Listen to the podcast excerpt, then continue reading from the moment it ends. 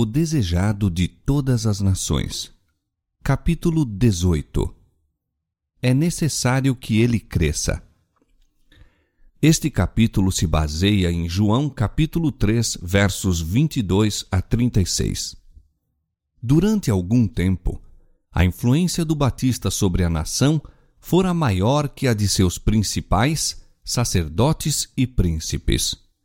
Houvesse ele se anunciado como Messias e fomentado um levante contra Roma, sacerdotes e povo se teriam reunido em torno de seu estandarte. Todas as atenções que falam à ambição dos mundanos conquistadores, Satanás se apressara em dispensar a João Batista. Mas, tendo embora diante de si as provas de seu poder, permanecera firme em recusar o deslumbrante preço do suborno. As atenções nele fixadas encaminhara para outro. Agora via a onda de popularidade a desviar-se de si para o Salvador. Dia a dia, diminuíam as multidões em torno dele. Quando Jesus foi de Jerusalém à região adjacente ao Jordão, o povo aglomerou-se para o ouvir. Diariamente crescia-lhe o número dos discípulos. Muitos iam em busca de batismo e, conquanto o próprio Cristo não batizasse, sancionava a ministração dessa ordenança pelos discípulos. Punha, assim, o selo sobre a missão do seu precursor. Os discípulos de João, porém, olhavam com ciúmes a crescente popularidade de Jesus. Estavam prontos a criticar-lhe a obra e não tardou muito que se lhes deparasse ocasião. Surgiu entre eles e os judeus uma questão quanto ao batismo, se este servia para purificar do pecado. Afirmavam que o batismo de Jesus diferia essencialmente do de João. Em breve, travaram discussão com os discípulos de Cristo acerca das palavras próprias para serem usadas no batismo e, afinal, quanto ao direito deles de batizar. Os discípulos de João foram ter com ele com suas queixas, dizendo: Rabi, aquele que estava contigo além do Jordão, do qual tu deste testemunho, ei-lo batizando, e todos vão ter com ele. Por meio dessas palavras, tentou Satanás a João. Conquanto a missão deste parecesse prestes a concluir-se, ser-lhe-ia ainda possível prejudicar a obra de Cristo. Houvesse ele se doído por si mesmo, ou expressado desgosto ou decepção por ser sobrepujado, estariam lançadas as sementes da dissensão, incitados o ciúme e a inveja, tornando-se sério obstáculo ao progresso do Evangelho. João tinha por natureza as faltas e fraquezas comuns à humanidade, mas o toque do amor divino o transformara. Pairava numa atmosfera não contaminada pelo egoísmo e a ambição e muito acima do miasma do ciúme. Não manifestou nenhuma condescendência com o descontentamento de seus discípulos, mas mostrou quão claramente compreendia suas relações com o Messias e a alegria com que saudava aquele para quem preparara o caminho. Disse ele: O homem não pode receber coisa alguma se lhe não for dada do céu.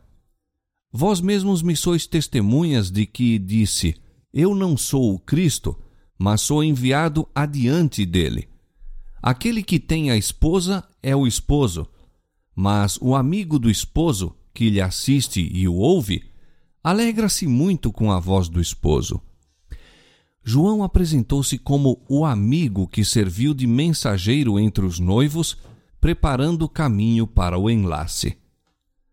Quando o esposo houvesse recebido a esposa, estava cumprida a missão do amigo.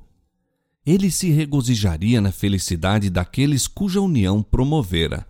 Assim, João fora convidado a encaminhar o povo a Jesus, e seu prazer era testemunhar o êxito da obra do Salvador.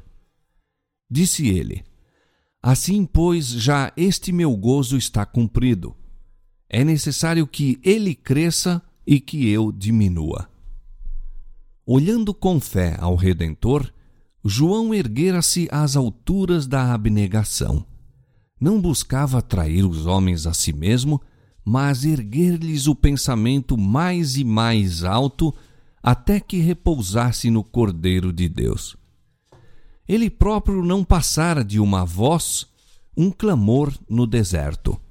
Agora aceitava com alegria o silêncio e a obscuridade, para que os olhos de todos se pudessem voltar para a luz da vida. Os que são fiéis à vocação de mensageiros de Deus não buscarão honra para si mesmos. O amor do próprio eu será absorvido pelo amor a Cristo. Nenhuma rivalidade manchará a preciosa causa do Evangelho. Reconhecerão que sua obra é proclamar, como João Batista, Eis o Cordeiro de Deus que tira o pecado do mundo. João 1:29. Exaltarão a Jesus e com ele será a humanidade exaltada. Assim diz o alto e o sublime, que habita na eternidade e cujo nome é santo. Num alto e santo lugar habito, e também com o contrito e abatido de espírito, para vivificar o espírito dos abatidos e para vivificar o coração dos contritos. Isaías 57, 15. A alma do profeta, vazia de si mesmo, encheu-se da luz do divino. Ao testificar da glória do Salvador, suas palavras eram quase iguais às do próprio Cristo em sua entrevista com Nicodemos. João disse: Aquele que vem de cima é sobre todos. Aquele que vem da terra é da terra e fala da terra. Aquele que vem do céu é sobre todos. Aquele que Deus enviou fala as palavras de Deus, pois não lhe dá Deus o Espírito por medida. Cristo pôde dizer: Não busco a minha vontade, mas a vontade do Pai que me enviou. João 5, 30 e Hebreus 1, 9. Dele é dito: Amaste a justiça e aborreceste a iniquidade. Por isso, Deus, o teu Deus, te ungiu com óleo de alegria mais do que a teus companheiros. O Pai não lhe dá o Espírito por medida. O mesmo se dá quanto aos seguidores de Cristo. Só podemos receber da luz do céu à medida que formos voluntários em nos esvaziar do próprio eu. Não podemos discernir o caráter de Deus ou aceitar a Cristo pela fé, a menos que consintamos em levar cativo todo o pensamento à obediência de Cristo. A todos quantos assim fazem, é o Espírito Santo dado sem medida. Em Cristo habita corporalmente toda a plenitude da divindade e estáis perfeitos nele.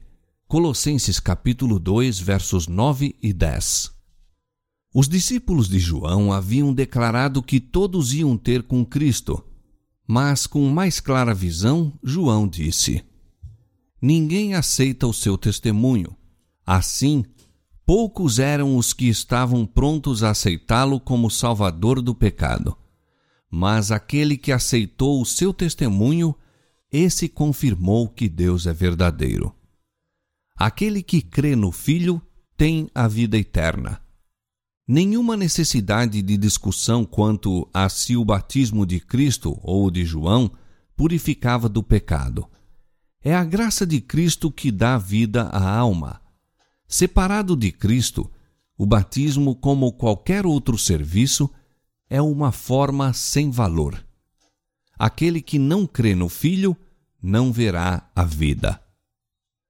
O êxito da obra de Cristo, recebido pelo Batista com tanta alegria, foi também anunciado às autoridades em Jerusalém.